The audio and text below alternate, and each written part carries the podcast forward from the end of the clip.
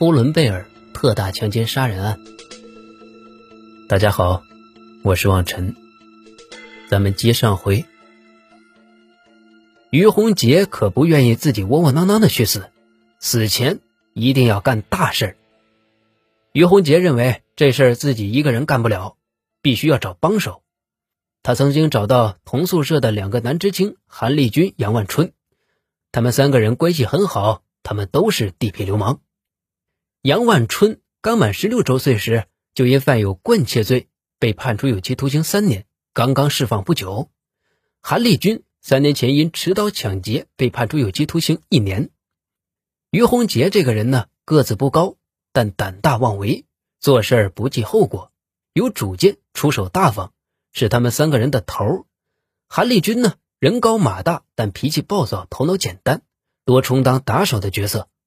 杨万春外表白白净净，为人狡诈，头脑灵活，是个聪明人。于洪杰对他们说：“说要一起轰轰烈烈的去死。”这个韩立军呢，立即表示同意。杨万春虽不大愿意去做，却也不敢公开反对。杨万春深知于洪杰这个人手很黑。一旦反对，可能会对他下黑手。当天，于洪杰找到韩立军、杨万春，说可以动手了。韩阳立即明白怎么回事。于洪杰说：“去牙克石镇找几个人一起干，顺便吃顿饭玩一玩。”三个人也没有请假，就离开了农场，返回了牙克石。到了镇上，先是去了另一个好友杜晓峰家。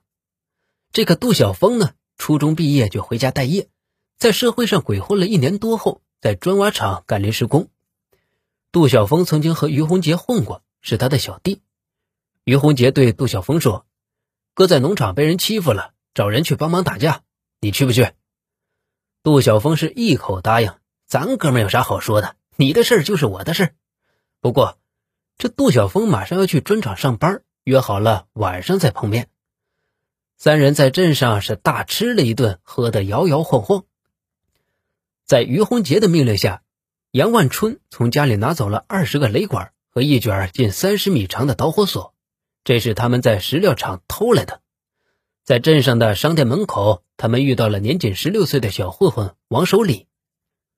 这个王守礼呢，是杨万春的邻居，两个人比较熟悉，打架之前一般都会去喝酒。无所事事的王守礼贪图这顿饭，决定跟他们一起去。下午六点钟的时候，四个人吃了一顿饭，喝了一整瓶白酒。吃完饭，他们又到了王玉生家。十五岁的王玉生不是流氓，顶多是不学好的初中生。他和于洪杰来往，主要是为自己找个撑腰的，不会被欺负。听说要打架，王玉生有点害怕。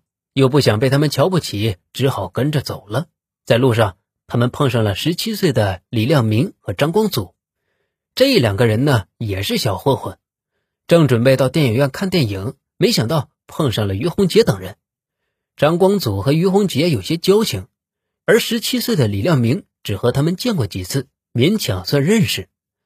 于洪杰拦住他们，说要去打架，让他们一起去壮壮声势。李张二人心里是一百个不愿意，但惹不起于洪杰，又不愿意被人说自己是软蛋，只好答应了。此时天已经黑了，搬了六七个小时红砖的杜晓峰刚刚下班回来，此时他还没有吃饭，是又累又饿。十六岁的工友包达山和杜晓峰同骑一辆自行车回家，在路上被于洪杰拦住。包达山和杜晓峰刚刚认识两个月。和于洪杰呢，则根本不认识。于洪杰却说：“你是杜的朋友，就是我的朋友。你也没吃饭吧？走去农场，我招待你们。”包达山傻乎乎的以为就是去喝酒，不由自主的就跟着走了。在六月十六日晚上十点，于洪杰这群人回到了红旗沟农场。其他的知青们六点就起来劳动了，天黑才返回宿舍。累了一天，早已经睡着了。于洪杰把这群人都带进了男知青宿舍。这里的男知青只有四个人，除了于寒阳以外，还有叫做李东东的。这个李东东呢，比较老实，看不惯于洪杰、杨万春的流氓气，始终同他们保持一定距离。于洪杰拿出一箱子罐头和一塑料桶的白酒，杨万春将已经睡着的李东东叫醒：“睡什么觉？一起来喝酒。”十个人在宿舍里是随便坐下，于洪杰拿起一个茶杯开始劝酒：“从我开始，轮着喝，谁也别耍赖。”于是于洪杰就先倒了一茶杯，一口喝干，随后传了下去，这样连续喝了多轮。很快，十个人喝了五斤多酒，每个人都喝了有半斤。王守礼、李东东、包达山、杜晓峰、李亮明这几个人酒量不大，先后表示不能喝了。于洪杰露出了凶相，强迫人人都喝。这几个人不敢反抗，又喝了几轮，几乎将这桶白酒都喝光了。先后有四个人呕吐起来。